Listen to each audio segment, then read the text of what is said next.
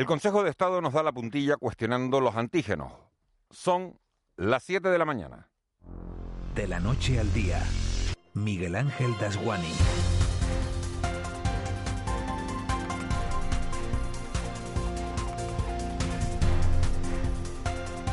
¿Qué tal? Muy buenos días. Si alguien se preguntaba qué más nos podía pasar, pues ya tiene la respuesta. El Consejo de Estado cuestiona el decreto firmado la semana pasada por el presidente canario sobre la validez de los test de antígenos para entrar en Canarias. El gobierno de España nunca respondió a la petición de las islas. Ángel Víctor Torres avisó a Madrid de que iba a firmarlo porque si no vienen turistas corremos el riesgo de morir de hambre. Y tanto esfuerzo, tanta pelea, para nada. Si solo vale el PCR, adiós definitivamente a la temporada turística de invierno. El Ejecutivo Canario ha preferido guardar un prudente silencio hasta el Consejo de Gobierno de esta tarde, consejo en el que informará además de qué demonios hace Tenerife donde no baja la ola de contagio.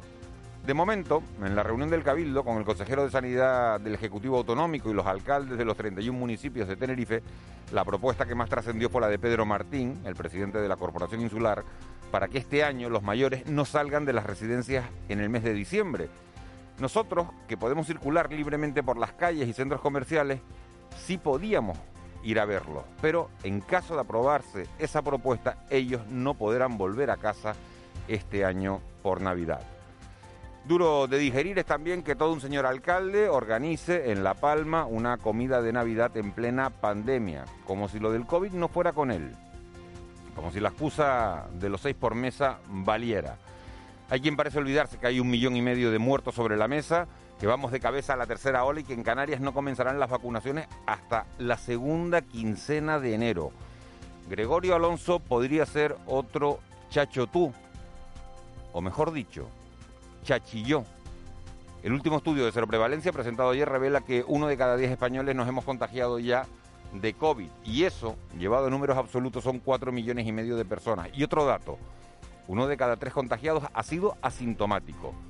No hay diferencias significativas por edades, pero sí por ocupaciones, fíjense, y son los sanitarios los más contagiados con un 17% de los casos. Le sigue el colectivo que cuida a personas dependientes con el 16%. Y en tercer lugar, el personal de la limpieza, que también está muy expuesto. Son 14 casos de cada 100. Tantas son las ganas de acabar con la pandemia, de recuperar la vieja normalidad que la Unión Europea ha decidido adelantar los plazos para dar el visto bueno a la vacuna de Pfizer BioNTech. Y si todo va bien, tendrá el ok el 21 de diciembre para poder empezar a inyectarla antes de final de año. Alemania, donde hoy, como saben, se paraliza absolutamente todo, ha presionado lo suyo y la presión parece haber surtido efecto. Nosotros a lo nuestro, a seguir creyendo en esos bulos que circulan por ahí y que a través del WhatsApp decían ayer que un asesor del vicepresidente del gobierno le había confirmado a un conocido que hoy por la mañana nos confinaban a todos. ¿Y qué pasó? Pues que miles de personas salieron como locos de compras. Tenían que ver ustedes las colas del Primark. Si con 117 contagios por cada 100.000 habitantes a los 14 días, cuando hace un mes teníamos la mitad y el doble en Tenerife, más de 200, seguimos haciendo el primo, entonces de verdad vamos a tener que hacérnoslo mirar. Anoche en una mesa redonda le pedí a los intervinientes que me dijeran qué era lo mejor y lo peor de esta pandemia, suponiendo que hubiera algo bueno. Yurena, que se las ve y se las desea cada día para sacar adelante su asesoría laboral, me miró fijamente a los ojos y me dijo, lo único positivo es que durante un tiempo creímos en que podíamos ser buenas personas. ¿Y lo malo? Le pregunté. Y me dijo, sin pestañear, que no lo somos. De la noche al día, Miguel Ángel Dasguani. 7 y 4 minutos de la mañana vamos con otras noticias que marcan la crónica de este miércoles 16 de diciembre. Caja 7 te ofrece los titulares del día. Eva García, todos pendientes de esas nuevas medidas para Tenerife. Sí, además hoy se conocerán las medidas que adoptará el Consejo Extraordinario de Gobierno tras la reunión, como bien dices, mantenida ayer ya entre autoridades insulares y municipales, en el caso de Tenerife, donde el Cabildo ha demandado un aumento de rastreadores y ha apelado a la responsabilidad individual para luchar contra la pandemia. Además, Pedro Martín solicitó que los mayores no salgan de las residencias durante las fiestas al ser el ámbito familiar donde más contagios por relajamiento se producen. Martín, no obstante, descarta un confinamiento de momento. Hemos eh, exigido también el aumento del número de rastreadores. Se van a, eh, aumentar a más de 200 rastreadores en Tenerife. Probablemente vendrán rastreadores de otras islas para colaborar con nosotros. Y yo creo que en ese camino, eh, si apelamos además a la responsabilidad social, conseguimos contener esta situación a la espera de que, como se ha anunciado, esperamos que a partir del 15 de enero empiecen a llegar las vacunas el presidente del Cabildo, que también ha mantenido que deben endurecerse las sanciones y aumentar los controles para frenar el coronavirus que afecta, según ha dicho, a toda la isla y no a unos núcleos concretos. Además, ha señalado que se deben reducir actividades para evitar el confinamiento. Creo que se están aplicando sanciones, se han aplicado sobre todo en Santa Cruz y La Laguna, pero este no es un problema de Santa Cruz y de La Laguna. Es verdad que tiene un mayor número de casos, pero también la población es mayor. El problema en Tenerife, a diferencia de Gran Canaria, y solo mencionar Gran Canaria porque me suelen preguntar eh, las diferencias entre una y otra, en Gran Canaria en menos de un mes se pudo bajar los ratios, en Tenerife no. Pero es que en Gran Canaria sobre todo se centró en la capital.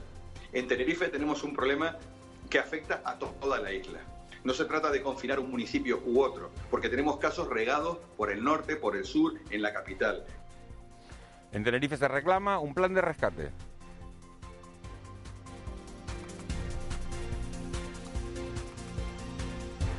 El Partido Popular reclama un plan de rescate. La presidenta del Partido Popular de Canarias, María Navarro, ha exigido el rescate urgente del sector turístico en Canarias. Considera que la temporada de invierno está definitivamente perdida y asegura que seguir navegando la, negando la evidencia lo único que hace es empeorar la cosa todavía más.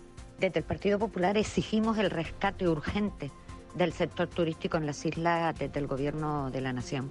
Si no se actúa ya, las consecuencias son irreparables, tanto para la economía como para el empleo en el archipiélago.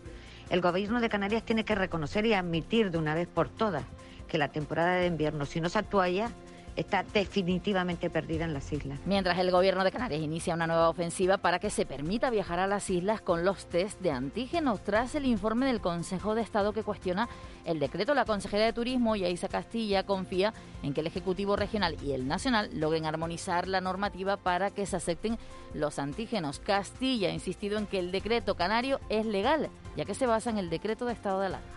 A nivel nacional hay que tener en cuenta que existe una gran preocupación por el aumento de casos, por las muertes, y esto es algo que hay que entender. Eh, es verdad que entiende las excepcionalidades de Canarias y la situación económica, pero también hay que ver el punto de vista desde el cual, o a partir del cual, mejor dicho, ellos pues adoptan las decisiones. ¿no? Estamos en esa vía de armonización y yo espero que lleguemos a un buen entendimiento. 83 millones para acogida de inmigración. El gobierno de España ha aprobado ayudas para, para, Canarias por 83 millones de euros para acoger a los inmigrantes que llegan desde África en barquilla. La ministra portavoz es María Jesús Montero. También se ha concedido una subvención de 30 millones de euros a Cruz Roja Española por la gestión de diversos recursos de acogida para las Islas Canarias. Al mismo tiempo, hemos declarado la emergencia de las obras para la instalación de campamentos provisionales para personas migrantes dentro también del Plan Canaria. Salario mínimo. El Ministerio de Trabajo ha descartado congelar en 2021 el salario mínimo interprofesional, actualmente en 950 euros brutos en 14 pagas, y ha emplazado a la COE a reconsiderar su postura. Según el secretario de Estado de Empleo, Joaquín Pérez, la congelación no es una variable y patronal, sindicatos y gobierno volverán a reunirse el próximo lunes. Para el gobierno, la congelación del salario mínimo interprofesional no es una variable en la que, estemos trabajando. Eh, congelar el salario es una opción que para el Ministerio de Trabajo es descartable y así lo hemos hecho saber en la mesa. Y además, eh, eh, trabajar en una vía de diálogo social en torno a la elevación del salario mínimo es además imprescindible para alinearnos con Europa. ¿Quieres vivir la vida en plan fácil? Descubre un mundo de ventajas entrando en cajasiete.com barra en plan fácil y da el salto a Caja 7. Salta conmigo, digo salta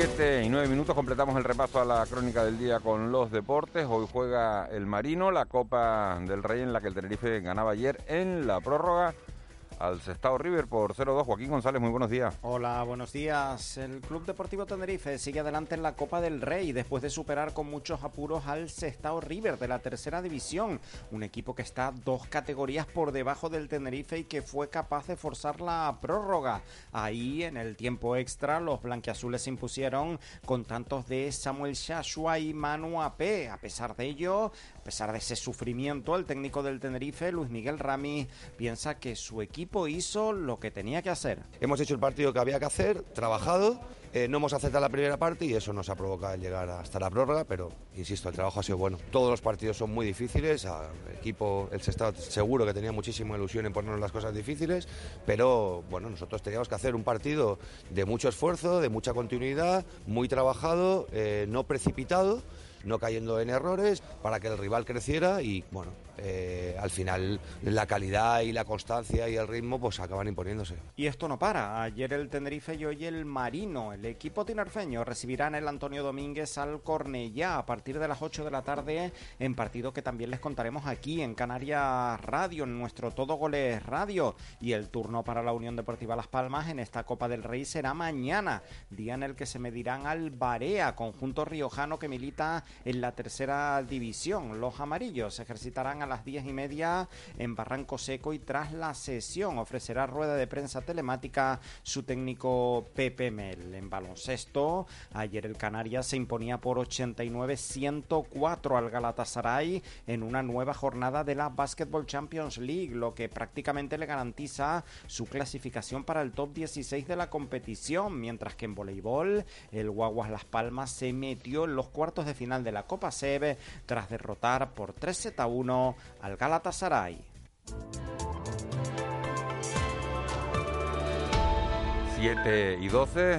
Vicky Palma, jefa de meteorología de Radio Televisión Canaria. Muy buenos días. Buenos días, Miguel Ángel. ¿Qué tiempo nos encontramos este miércoles? Pues de momento amanecemos con el cielo nuboso. Predominan las nubes de tipo alto, en general poco importantes. Bajo ellas también hay nubosidad baja, especialmente por el norte. Y ha vuelto a dejar esas nubes algunas precipitaciones de carácter débil esta madrugada. En principio, durante el día, pues no esperamos que llueva, sí que lo hará de nuevo al llegar la tarde-noche. Eh, las temperaturas no van a cambiar, las más agradables las vamos a registrar en zonas costeras del sur, pueden llegar a los 24 grados. Hoy el viento va a ser en general bastante flojo del norte o del noroeste y el estado del mar mejora a lo largo del día de hoy. Aún así, en las costas del norte sí seguirá el mal estado del mar y oleaje que va a superar los dos metros de altura. Esta mañana tenía yo una discusión con Eva García porque me decía no cojas el paraguas, pero en las Palmas de Gran Canaria me ha mandado Kiko Barroso una foto que estaba lloviendo.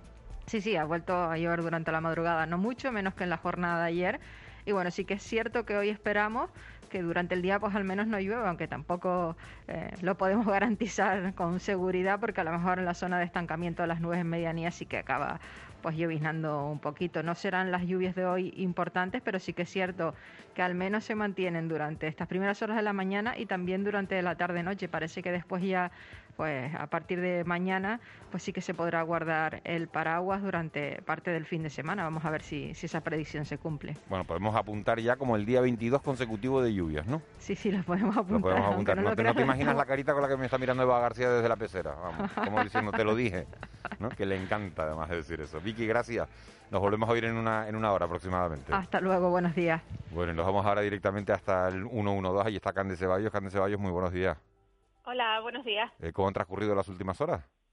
Pues de madrugada el personal del Servicio de Urgencias Canario asistió y trasladó al hospital a un varón que resultaba herido de carácter grave tras ser atropellado en la carretera Fuerteventura 10 en la zona de los estancos en la capital de la isla. Además, cerca de la una, en Lanzarote, los bomberos extinguían un incendio que afectaba a dos vehículos en el municipio de Arrecife, donde afortunadamente no hubo heridos. En el resto de las islas, por el momento, el 112 del Gobierno de Canarias no ha registrado incidentes graves en la vía pública. Bueno, pues eso es importante también. Gracias, Candes. Buen día. Gracias a ustedes. Buenos días. Buenos días. De la noche al día, Canarias Radio.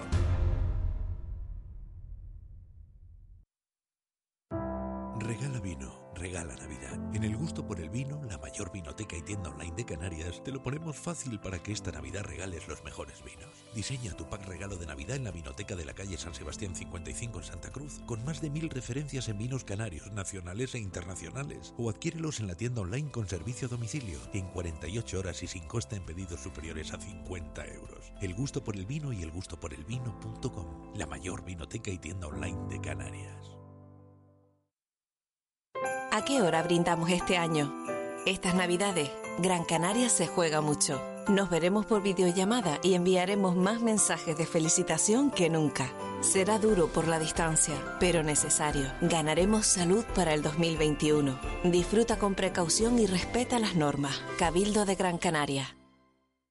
De la noche al día, Canarias Radio. El Contrapunto. Ángeles Arencibia y Juan Manuel Betencur.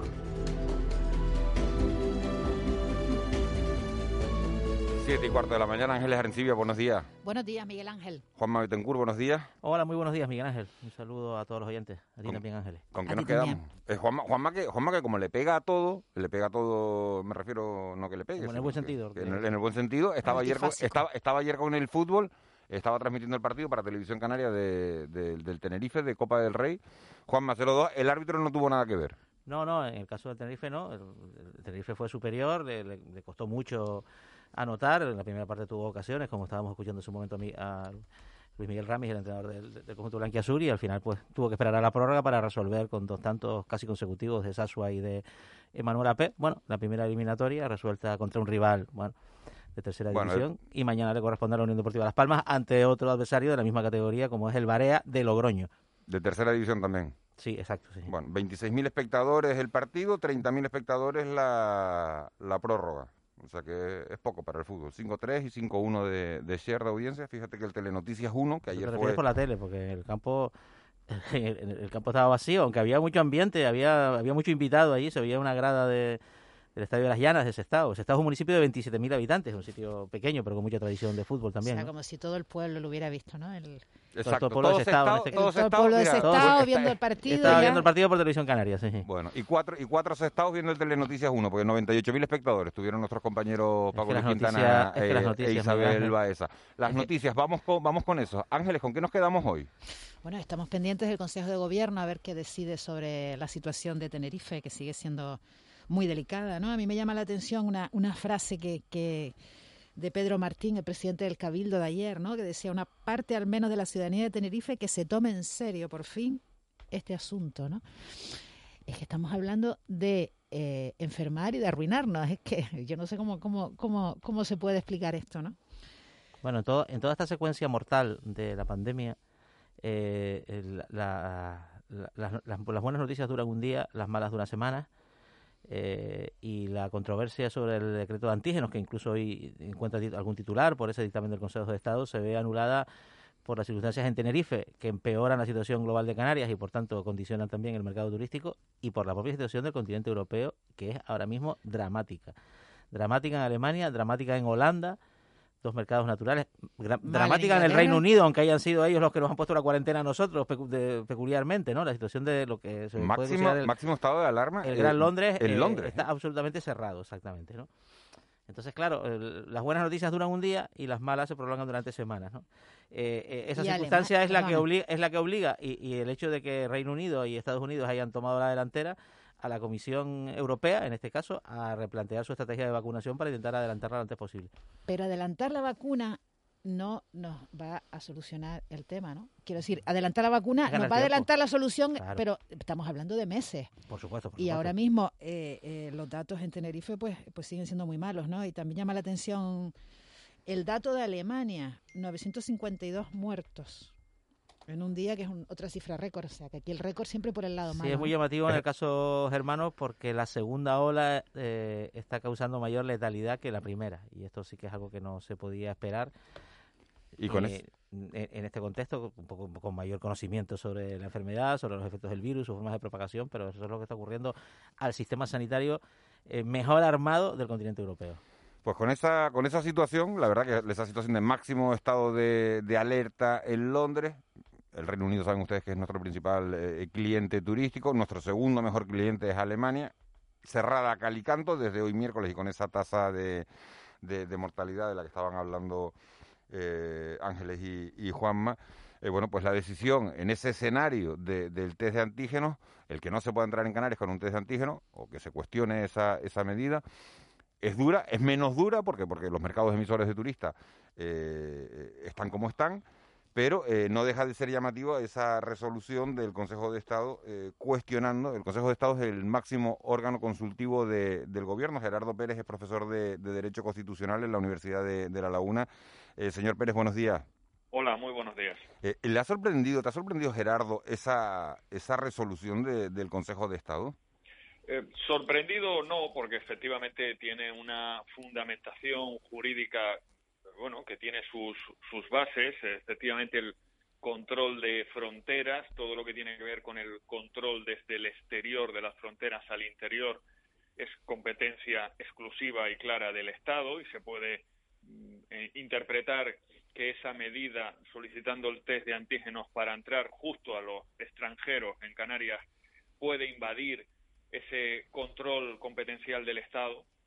Pero eh, yo creo que también hay otras formas de afrontar el problema. Creo que eh, el decreto del estado de alarma establecía eh, que el presidente del gobierno autonómico es autoridad delegada y por lo tanto competente para establecer los mecanismos de entrada en la comunidad. También tiene su base jurídica. Hay que tener en cuenta que estamos en un escenario que no está regulado, que no hay jurisprudencia previa donde podamos tirar de lo que ha dicho el Tribunal Supremo o el Tribunal Constitucional en otro supuesto. Es la primera vez que nos encontramos en este escenario y por lo tanto, bueno, es una opinión jurídica que hay que tener en cuenta, fundada, aunque creo que no la única que procede eh, tener en cuenta. Para que no se pierdan nuestros oyentes, le- les, resumo la situación. El gobierno de España pide a todo extranjero que entre en nuestro país un test PCR. El gobierno de Canarias, el presidente del gobierno de Canarias, eh, eh, bueno, eh, acogiéndose a ese estado de alarma decretado por el Estado, como acaba de explicar bien Gerardo Pérez, al final firma un decreto ¿no? en el que eh, decide que para entrar en Canarias sí se puede se puede utilizar el test de antígenos, que es mucho más barato, como ustedes saben, que la PCR, una quinta parte, con lo cual eso facilitaría la llegada de turistas a nuestro archipiélago y eso es lo que cuestiona ahora mismo el Consejo de Estado. Las opiniones, en cualquier caso, del Consejo de Estado, Gerardo, eh, no son vinculantes, son eh, estrictamente, bueno, es es un órgano consultivo. ¿El gobierno hará caso? ¿Qué va a pasar ahora? Efectivamente, el Consejo de Estado emite dictámenes que no son vinculantes, es simplemente un criterio jurídico en el que se apoya al gobierno para luego tomar decisiones. ¿Cuáles van a ser esas decisiones? Evidentemente yo no lo sé, lo ignoro. Eh, lo normal es que se haga caso a ese órgano consultivo, pero no sería ni la primera vez ni la segunda que un gobierno se aparta del criterio del Consejo de Estado o de su órgano consultivo para adoptar una decisión eh, política en otro sentido. Hola, Ángeles. buenos días, eh, señor Pérez. Eh, hay una contradicción entre el decreto del eh, este que estamos hablando de los antígenos que admite el utilizar test de antígenos para entrar desde el extranjero y a la vez el decreto que entra en vigor este viernes o la orden que entra en vigor este viernes que eh, eh, facilita el uso de antígenos para venir desde otras comunidades autónomas a Canarias. O sea, el antígeno sí vale para venir de otras comunidades eh, del Estado a Canarias, que están en una situación de pandémica pues eh, mala, Sí. y no se admite, porque el Consejo de Estado cree que no es competente del Gobierno de Canarias, eh, desde el extranjero. Realmente la distinción es jurídica, porque eh, a efectos reales hay una contradicción, ¿no? Sí, desde, desde el punto de vista del control sanitario, supongo que dará igual que el virus entre procedente de otra comunidad autónoma o procedente del extranjero. Desde el punto de vista científico, desde la ciudadanía, quizá ahí sea irrelevante. Lo que pasa es que desde el punto de vista de quién es el órgano competente, es precisamente las fronteras del extranjero o, o no lo que determina que el competente sea el Estado o eh, la comunidad autónoma. Eh, es, es precisamente donde se basa el Consejo de Estado, es el control de fronteras hacia el extranjero. Y eso es competencia estatal, es, cierto que es así. Creo que hay otras formas de, de interpretación jurídica. A mí no me parece que la decisión, el decreto del gobierno de Canarias sea eh, claramente eh, ilegal, sea contrario a derecho, creo que tiene su fundamentación también. Creo que eh, cuando existen unas contradicciones entre normas jurídicas, uno de los criterios para solucionar ese problema es aplicar la norma jurídica más específica respecto de la más genérica. Y yo creo que en este caso la norma más específica da la razón al gobierno de Canarias desde el punto de vista de su competencia, como es el decreto del estado de alarma. Eh, profesor, muy buenos días. ¿Qué alternativa le queda al gobierno autonómico? Porque claro, lo puede llevar a los tribunales a hacer un requerimiento. Pues si llega a los tribunales, igual los tribunales le dan la razón dentro de año y medio y... Sí, claro, bueno, es realmente no, no tiene herramientas tampoco. ¿Qué herramientas tiene, si es que tiene alguna? Bueno, eh, todavía el gobierno del Estado no ha decidido nada que hacer con ese dictamen del Consejo de Estado. Efectivamente, si se terminan los tribunales, pues será el, el órgano jurisdiccional el que establezca quién es el competente y anulará la norma correspondiente. Lo normal es que en, gobierno encima que son del mismo color político eh, tiende a haber una negociación para solucionar estas cuestiones. La Comisión Interterritorial de Sanidad precisamente tendría que estar para esto, para solucionar estas eh, diferentes visiones a la hora de controlar la pandemia. Insisto, eh, yo creo que el Gobierno de Canarias tiene fundamentos jurídicos también sólidos para defender su postura. No Amparadas, hablando... amparados, entiendo, en el decreto de estado de alarma, ¿no? Que le da Correcto, al presidente autonómico la condición de mando único en la lucha contra el COVID y solo en la lucha contra el COVID. y establece además que eh, es él el competente para poder modular esos requisitos de entrada en, en la comunidad. Yo creo que ahí eh, hay una base jurídica sólida y esa es una norma muy especial, específica que regula la situación que siempre tiende a prevalecer esa norma específica respecto de la más genérica, que es la que efectivamente da el control de fronteras al Estado, lo que es la competencia. Eh, profesor, ¿en qué situación, eh, qué defensa tienen las personas atrapadas entre estas dos normas? Porque hay personas, en, sabemos de casos de, gente de canarios, de españoles que viven en, el Reino Unido, por ejemplo, que han intentado regresar, se han fiado del decreto canario, se han creído que podrían entrar con el test de antígenos y, y- no los han dejado entrar en el país porque no tenían la PCR. ¿En qué situación se quedan estas personas atrapadas, ¿no? En medio de esta contradicción. Bueno, la verdad es que es una situación eh, complicada. Eh, aquí también depende del concreto funcionario que esté controlando esa frontera, eh, la forma que tiene de aplicar el derecho, porque aquí el derecho lo aplican no solamente los jueces, el derecho lo aplican los concretos funcionarios que en cada uno de sus puestos tiene que ejercitar determinadas responsabilidades, bien del control de fronteras o de donde sea, y al final van a ser órdenes de sus superiores los que establezcan cuáles son los, los criterios de aplicación. Y al final siempre terminarán siendo los tribunales los que determinen eh, cuál es la solución jurídica correcta en este caso. Yo entiendo que lo que no puede ser es que al final los más perjudicados sean los ciudadanos que nada tienen que ver con una guerra competencial entre dos administraciones y nada tienen que ver con cuáles son las medidas en cada momento adoptar en una situación de pandemia y por lo tanto el- de nada que exista una argumentación, una normativa que habilite a esa entrada, yo entiendo que tiene que siempre indubio pro reo, en el sentido de, en caso de duda, eh, a favor del ciudadano. Gerardo Pérez, profesor de Derecho Constitucional en la Universidad de La Laguna. Muchísimas gracias por habernos aclarado, por habernos dado esa, esa versión fundada jurídicamente. Y vamos a ver qué dice hoy el Gobierno de Canarias ante esa resolución de- del Consejo de Estado que ve esa invasión de competencias en la autorización de las pruebas. Y vamos a ver lo que dice, lo que dice hoy el Gobierno de Canarias y, y- y cómo actúa, cómo procede. Estaremos atentos. Buenos días. Muchísimas gracias, Gerardo, Gerardo Pérez, por esa, por esa visión. Vamos a cambiar de asunto. Estamos hablando de que hay que perseguir a quienes incumplan las normas sanitarias, esos protocolos sanitarios del COVID, para, para frenar la, la pandemia, lógicamente, que es lo que nos preocupa a todos en estos momentos. Se habla que, que la policía tiene que sancionar más, que la policía tiene que ocuparse de perseguir a los infractores, pero La policía, por lo menos eh, la gente de, comisiones obreras, comisiones obreras hacía ayer lo- los representantes sindicales en las policías locales de comisiones en Las Palmas de Gran Canaria, en Santa Cruz de Tenerife, en Santa Lucía de Tirajana, en San Cristóbal de la Laguna e Ingenio, donde prestan servicio casi 1.500 policías, como decía, eh, hacían público un comunicado ayer muy duro, lamentando la desidia, dicen en ese comunicado, y la apatía del consejero de, de Seguridad del Gobierno, Julio Pérez, y sobre todo del director general de, de Seguridad. Dicen que la falta de políticas de seguridad en Canarias está imposibilitando a los policías locales atender las demandas de, de los ciudadanos. Tenemos comunicación con Carlos Lemes, que es policía local en Santa Lucía y secretario general de Comisiones Obreros en este, en este municipio. Señor Lemes, buenos días. Hola, muy buenos días a todos. Es duro lo que dicen ustedes, ¿no?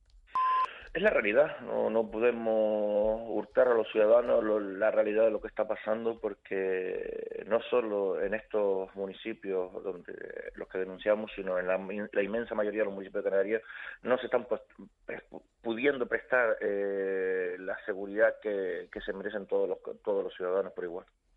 Ustedes llegan, llegan a decir que, que hay un desprecio por parte de, en las reuniones por parte de- del señor Gustavo de Armas Gómez, que es director general de seguridad.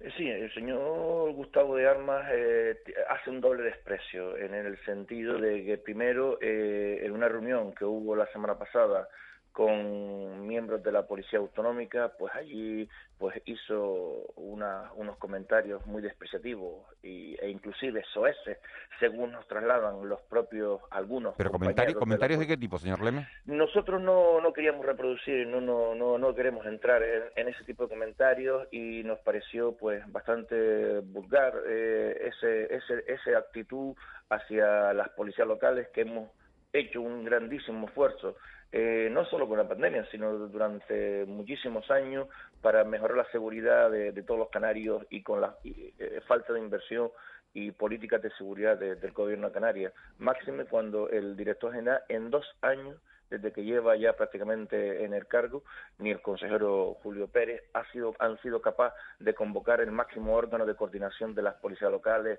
eh, y el gobierno de Canarias, los ayuntamientos en general, para coordinar eh, las políticas en materia de la pandemia. Ni en ese momento tan importante en la historia de, Canarias lo has- han sido capaces.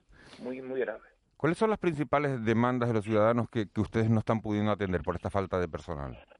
Pues eh, a veces eh, no solo es la, la falta de personal que tienen las policías locales, eh, lo tiene también la Policía Nacional y la Guardia Civil. Y en muchas ocasiones son los policías nacionales, los guardias civiles, quienes están llamando a, a- a los cuerpos de la Policía Local para que puedan atender sus propias llamadas en materia de seguridad ciudadana. Robos, incendios, eh, agresiones y los ciudadanos que llaman también a las policías locales para esos mismos hechos y también para problemas de ordenanzas, por problemas de convivencia, por problemas de tráfico. Entonces se están quedando muchos servicios o, atras o muy atrasados y que los ciudadanos no, no comprenden que es por falta de, de- de efectivo y por el cúmulo de trabajo que hay y eso es un problema que se está generando en la mayoría de las policías locales y en estos municipios importantes también. Una, una cuestión, hay muchos ciudadanos que se preguntan, señor Lemes, qué va a pasar el día 24 y el día 31. Como usted sabe, el gobierno de Canarias tiene que, que decidir si seis personas o diez personas en cada casa para, para cenar, para la cena de, de Nochebuena y, la cena de, de fin de año. Evidentemente esto va en la responsabilidad ciudadana, no puede haber un policía al lado de cada persona, pero eh, ¿temen ustedes que se produzcan muchas llamadas de gente denunciando, oiga, en casa de fulanito hay 15, en el otro hay 20, y son ustedes los responsables de evitar, ¿se imaginan ustedes entrando en casa de la gente el día 24 para, para ver cuántos comensales hay en la mesa? Lo más importante es que la inmensa mayoría de los ciudadanos están cumpliendo las normas que están dictando las autoridades, in- inclusive normas que son muy, muy discutibles para algunos, respetables, pero las normas están para cumplirlas. Los policías locales eh, hemos estado haciendo en estos últimos meses, pues un, no solo no vamos a sancionar, las policías locales no, no es el no es el fin de sancionar, a pesar de que el gobierno de Canarias está incidiendo o incitando, perdón, a los alcaldes para que los alcaldes lo hagan a los policías para que se denuncie a todos los ciudadanos. No, nosotros estamos haciendo mucha pedagogía, estamos informando a los ciudadanos porque hay tanta información y tanta confusión que los ciudadanos tampoco lo tienen claro. A veces no lo tenemos claro ni los propios policías locales de tanta normativa que, que sacan prácticamente toda la semana. En relación a lo que usted me pregunta, el 24, el 31, pues mire, los policías locales somos garantistas de, la Constitución española y en ningún domicilio se puede entrar sin autorización judicial, salvo que el, el titular, el propietario de la vivienda nos permita acceder, nosotros pues no, no vamos a poder acceder, el gobierno de Canarias lo sabe, dicta normas a veces un poco extrañas, pero nosotros somos garantistas y no vamos a, a saltarnos pues leyes superiores. Sí que vamos a intentar eh, mediar con los vecinos y vamos a intentar hacer ver en aquellos lugares que, que, que creemos, sospechamos que puede haber un exceso de personas, pues hacerle ver que están cometiendo una ilegalidad y, y actuar con sentido común, que es el, es el mejor de los sentidos. Eh, señor Lemes, muy buenos días. Cuando se dan circunstancias como las que se dio en el mes de noviembre entre, entre Santa Cruz y Tenerife y Las Palmas de Gran Canaria, donde la diferencia en sanciones, por, por ejemplo, no llevar mascarilla, en- perdón, en sanciones no, en, en, en propuestas de sanción, en expedientes tramitados por infracción, eh, entre un municipio y otro, las dos capitales canarias, es de 8 a 1, de 8 a 1, o sea que Las Palmas tramitó más de 2.000 y, y, y, y Santa Cruz de Tenerife casi 300. ¿Esto es responsabilidad de quién? ¿De los policías locales que realizan la vigilancia? ¿De instrucciones de los ayuntamientos? ¿De los responsables de seguridad ciudadana eh, a escala municipal? ¿O es también de, del señor Gustavo Armas y del gobierno de Canarias? Bien, el señor Gustavo de Armas se presupone que tiene la Policía Autonómica para hacer ese tipo de trabajo porque son normas que dicta la, la, la, la comunidad autónoma. Si bien las policías locales, la Policía ¿Cuántos Nacional, la Policía Canaria para...? actuamos, sí, pero es que él, él, se ha arrogado el concepto de Policía Canaria para la Policía Autonómica y hay una ley desde el año 2000, 2007 sí, 2007, que dice que la Policía Canaria es el conjunto de los 3.200 policías locales y los 150 policías autonómicos. Pero bueno, es un, se ha arrogado el señor Armas un, un, un concepto eh, que está en una ley para un cuerpo, respetable su, su opinión.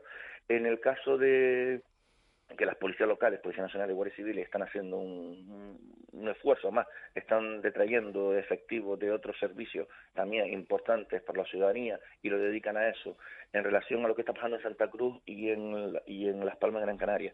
Eh, no conozco el dato en profundidad, si bien eh, puede ser que la Policía Local de Santa Cruz está haciendo una labor pedagógica muy importante y en Las Palmas, que ya pasaron la primera un grave problema. En, en los meses de verano pues han sido mu- mucho más estrictos porque las órdenes que se le han ido dando a los compañeros de la policía local han sido mucho más contundentes. Eh, no puedo entrar en detalle al no conocer la situación concreta.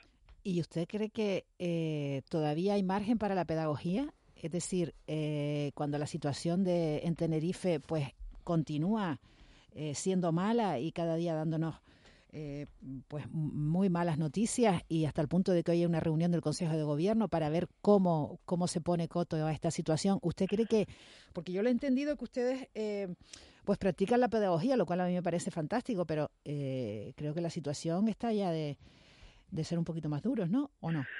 Eh, a veces eh, es necesario ser duro con determinadas personas, pero le digo como profesional, que trabajo todos los días en la calle, ayer mismo, eh, me encontré, yo me encuentro en muchas ocasiones con ciudadanos que no conocen la norma todavía. Es verdad que uno puede decir, eh, nos está mintiendo, pero no todo el mundo nos miente. Yo, la experiencia es que todo el mundo no miente. Hay gente que todavía no conoce la norma. Hay situaciones muy extrañas de ciudadanos que, que ya tenemos una cierta, un cierto bagaje, pues saber cuándo nos mienten, es decir, tenemos esa, esa, esa realidad bien, bien medida.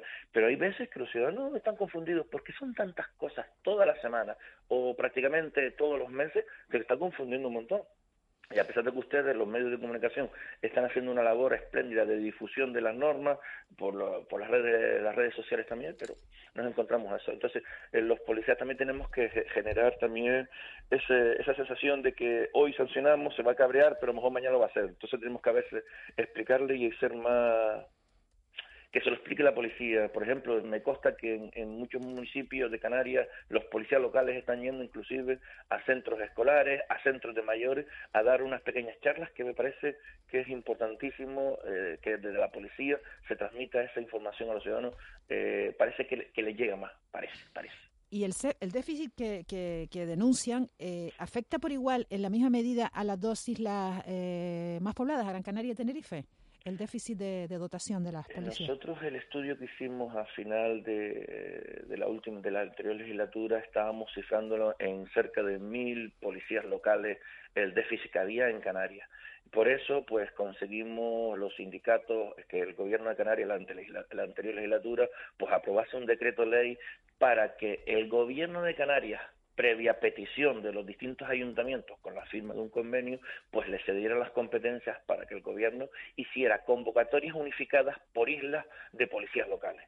Eso no- no- nos llevaba a una situación muy, muy buena, básicamente porque eh, el gobierno de Canarias tiene más músculo, tiene más potencia administrativa y podía desarrollar los procesos selectivos con un ayuntamiento con muy buena capacidad administrativa, se pega un año, se tarda un año en desarrollarlo, nosotros teníamos constancia de que podía estar en cuatro o cinco meses, y reducir eh, a mitad los plazos y después eh, los, los- las administraciones locales ahorraban un dinero, los ciudadanos nos ahorrábamos un dinero, que no es lo mismo hacer una convocatoria por isla que hacer 31 en Tenerife o otras en otras islas eh, por ¿Esto es posible hacerlo a corto plazo, señor Lemes? Porque, claro, Mire, ha revelado nosotros- un poco la falta de músculo también en materia de seguridad ciudadana, eh, todos los sucesos que hemos vivido en los últimos meses.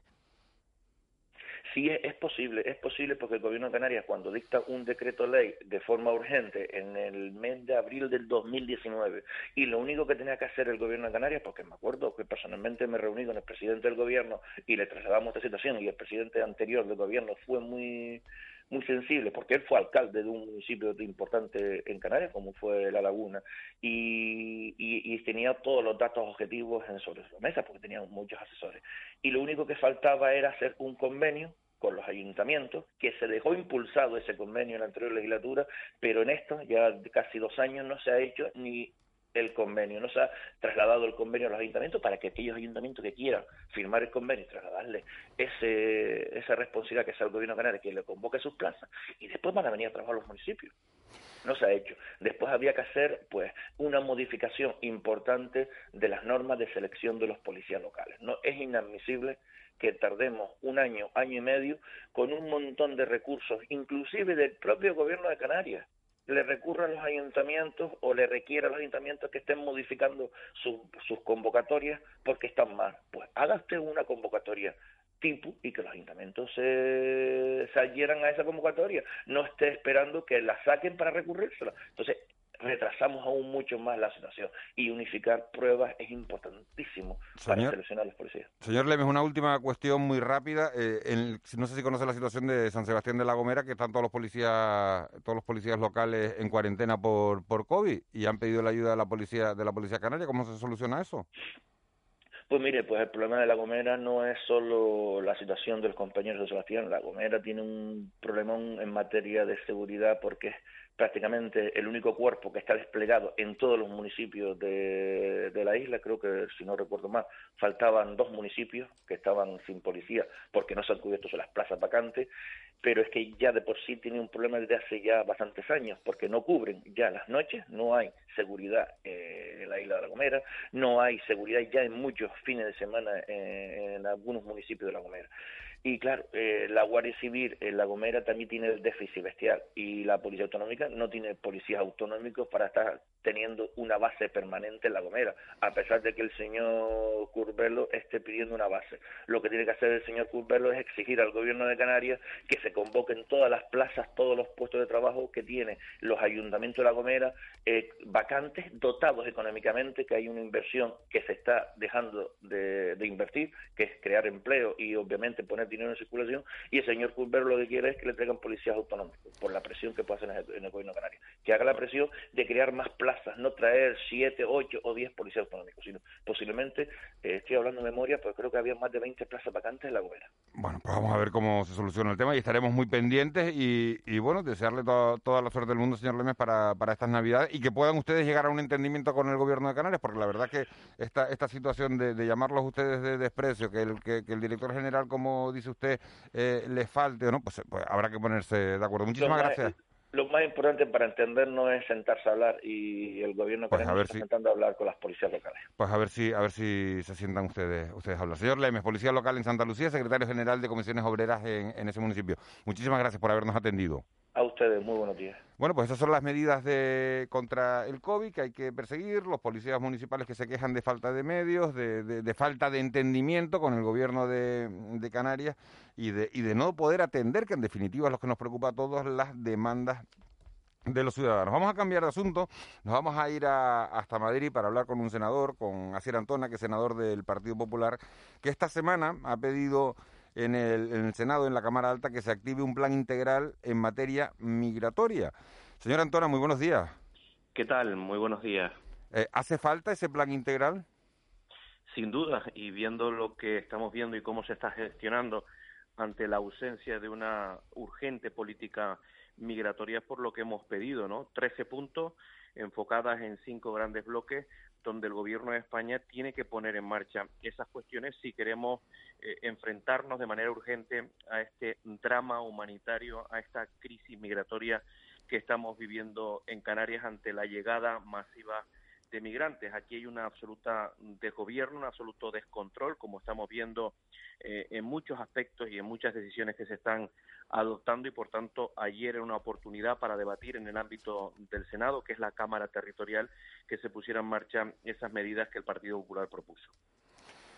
¿Cómo soluciona el Partido Popular? ¿Qué propone el Partido Popular para solucionar el tema migratorio? ¿Cómo, qué, qué medidas urgentes habría que adoptar? Pues mira, lo primero de todo es luchar contra la mafia organizada. Hay que decir eh, que según los datos que tenemos hay más de 3,5 millones de africanos que están bajo las mafias, que trafican con estas personas y por tanto tenemos que luchar contra esas mafias organizadas y para eso una segunda parte que hemos pedido también en la moción que es un mayor control y seguridad de nuestras fronteras, es decir, más vigilancia, más recursos y más personal, tal y como ha denunciado el sindicato unificado de la policía, que entienden que hay una indefensión por parte del Ministerio hacia ellos. La tercera cuestión que hay que hacer es el papel de las administraciones, tanto el Gobierno de Canarias, los ayuntamientos, los cabildos, como el Gobierno de España, con una serie de medidas que también he relatado en, en la moción y que ahora posiblemente no dé tiempo. El cuarto, y es fundamental, es la coordinación ministerial. Lo que no puede ser es que Marlaska dice el 20 de noviembre que descartaba las derivaciones y Escribá las defendía, y ahora Marlaska intenta justificar las derivaciones y Escribá las rechaza. Y ante todo esto, la vicepresidenta del gobierno, que tiene que coordinar todas esas políticas y no lo hace, por tanto hay un absoluto descontrol. Y por último, y es lo que hemos defendido en el último punto, es el pleno respeto a los derechos de los inmigrantes y la protección a la vida y la integridad. Y a partir de ahí hay otra serie de cuestiones como los menores extranjeros no acompañados. Por cierto, que Vox ayer criminalizó y lo cual ahí ves la radicalidad que algunos tienen para afrontar la política migratoria que hay que llevar a cabo. Senador, muy buenos días. ¿Qué tal? ¿Por qué el Partido Popular está tan en contra de la derivación de inmigrantes desde Canarias a la península? No, lo que estamos en contra es del caos que se está No, produciendo bueno, con sí, eso ya lo ha dicho, ya se lo he escuchado, senador, pero ¿por qué está en contra de la derivación de, de inmigrantes a la península? Porque ya se ha expresado algún dirigente del Partido Popular en ese sentido y también, por supuesto, algún presidente autonómico del Partido Popular, como el presidente de Andalucía. Nosotros lo que hemos hecho, y ayer en la propia moción hemos defendido a través de una enmienda de coalición canaria, es que se celebre el Consejo, eh, el, Consejo de Presidentes, eh, la, la, la reunión de presidentes del gobierno con los presidentes, el presidente del gobierno de España con los presidentes, la conferencia de La presidentes conferencia de presidentes. la conferencia de presidentes para coordinar esas políticas. Lo que no se puede hacer, y usted lo entenderá, es que eh, uno eh, hay- hayamos pasado de las pateras gestionadas y amparadas por las mafias a los vuelos fantasmas amparados por el gobierno. Lo que no se puede hacer es mandar migrantes a territorios sin que haya previamente una negociación y llegar a acuerdos con ese territorio. Lo que no se puede hacer es con esa falta de transparencia, con esa opacidad, trasladar, derivar a inmigrantes sin contar con esos territorios. Por tanto, esa conferencia de presidentes debería coordinar esa política y es por lo que también ayer defendimos esa postura. Lo que hay que hacer es hacer una política coordinada. Yo no puedo mandarle a su casa, a la suya, a personas si yo previamente a usted no le he pedido permiso para que usted los acoja. Bueno, eso que lo entiende todo el mundo es lo que también ayer debatimos y aprobamos y aprobamos no y, aceptamos esa enmienda eh, eh, para incorporarla a esta moción. Buenos días, senador, pero eh, Interior ha explicado eh, o sostiene que eh, no, no ha organizado ningún traslado, salvo un caso, casos muy concretos de personas vulnera- vulnerables, ¿no? Eh, y, y- y asegura que eh, los inmigrantes eh, circulan por el territorio nacional porque pueden hacerlo, porque tienen documentación y porque no están retenidos, ¿no? Mm, yo le preguntaba, eh, eh, insisto en lo mismo, ¿no? O sea, ustedes hablan de vuelos fantasmas, eh, el Interior lo niega, eh, ¿qué pruebas hay de esos vuelos fantasmas? bueno, de la movilización que la propia orden interna de Interior ha tenido a la Brigada Provincial de, Extranje- de Extranjería, por ejemplo, en Valencia, desde los primeros días de diciembre, alertando a que esos vuelos iban a producir. Hay órdenes internas del Ministerio del Interior alertando de esos vuelos. Por tanto, Interior no puede decir yo no sabía nada. Lo sabía porque hay orden interna, insisto. Pero qué Se- senador, senador, ¿hay vuelos fletados por el Ministerio del Interior? ¿Esos inmigrantes van porque los envía el Ministerio del Interior o porque tienen su pasaporte y efectivamente la policía sí se da cuenta, porque tiene esa documentación, de que en el vuelo X, Gran Canaria-Granada, de 200 pasajeros hay 120 marroquíes? Bueno, es que una cosa, que es que no, no son exactamente la misma cosa. Lo que hemos preguntado es quién ha fletado esos vuelos, quién ha pagado esos pasajes, cómo se ha hecho esa documentación, han pasado o no las inspecciones sanitarias, todas esas cuestiones que se han preguntado, el gobierno a día de hoy no ha dado respuesta, por tanto hay una falta de transparencia. Es decir, las mafias no solo trafican con personas, como hemos visto y es el dato que he aportado, sino trafican también eh, llevando a cabo, eh, falsificando la documentación. Y eso es lo que también el Ministerio del Interior tiene que poner en marcha. Es decir, una vigilancia a esa falsificación que las mafias están haciendo con documentación. Por cierto, decía el señor Marlasca que se estaban produciendo derivaciones puntuales con personas vulnerables. Usted sabe que quien ha negado esa cuestión no he sido yo, ha sido el propio ministro Marlasca que ha dicho públicamente que no le consta por parte de su ministerio, que es quien tiene que utilizar esas derivaciones si son personas vulnerables, que no le constan su ministerio. Por tanto, en No fin, lo dijo Escribá, lo dijo Escribá. pues sí, esa- Sí, sí. Escribá. Por tanto, fíjese usted, no lo digo yo, lo ha dicho Escribá corrigiendo al propio Marlasca. Lo primero que tienen que hacer en la política migratoria, y estaremos de acuerdo todos, es siéntense ustedes los ministros, los que tienen responsabilidad en política migratoria, y pónganse de acuerdo, porque es vergonzoso, indignante y bochornoso las declaraciones de uno contradiciendo las declaraciones de otro, y eso es lo primero que hay que hacer en una política migratoria, la coordinación entre los departamentos ministeriales. Así era Antona, senador de- del Partido Popular. Muchísimas gracias por haber atendido de la noche al día y por haber estado en los micrófonos de Canarias Radio. Gracias a ustedes, muy buenos días. Un placer, muy buenos días. Bueno, pues precisamente, eh, no de migración, pero sí contra eh, una declaración institucional contra el racismo. eh, se va a producir esta mañana en el, en el Parlamento de, Canarias. Gustavo Mato, su presidente, ha pedido unidad a todas las formaciones de- del Parlamento regional contra, contra el racismo, precisamente. Señor Matos, muy buenos días. Muy buenos días. Eh, yo no sé si estaba oyendo a- a- al senador, a Sierra Antona, si tiene algo que decir eh, al respecto sobre la no, política bueno, migratoria. sí, claro que tendría muchas cosas que decir, pero no puedo, ¿no? Así que lo, me tengo que mantener en el plano, creo que institucional que me corresponde como presidente del Parlamento eh, y, y poco más, ¿no? Yo creo que, bueno, eh, ha hecho unas afirmaciones como senador del Partido Popular, entiendo que eh, tendrá su respuesta por, por quien corresponda, ¿no? Ujú. Usted va a mantener el, el plano institucional. Hombre, en relación con las declaraciones de un senador desi- por designación autonómica, entenderás que, la- que las Sí. debo mantener, ¿no?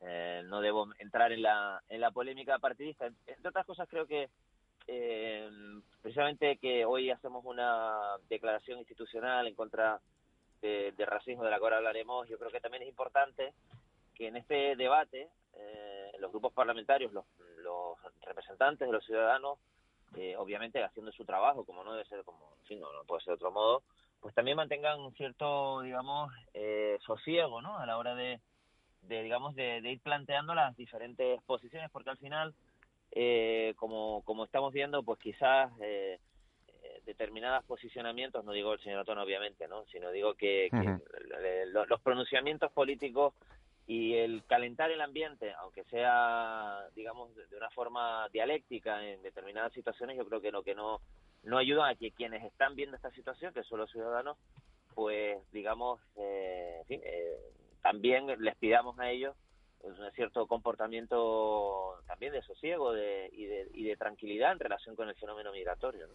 ¿Por qué, por esa declaración institucional es necesaria, señor Matos, presidente del Parlamento, eh, en la Cámara Regional hoy?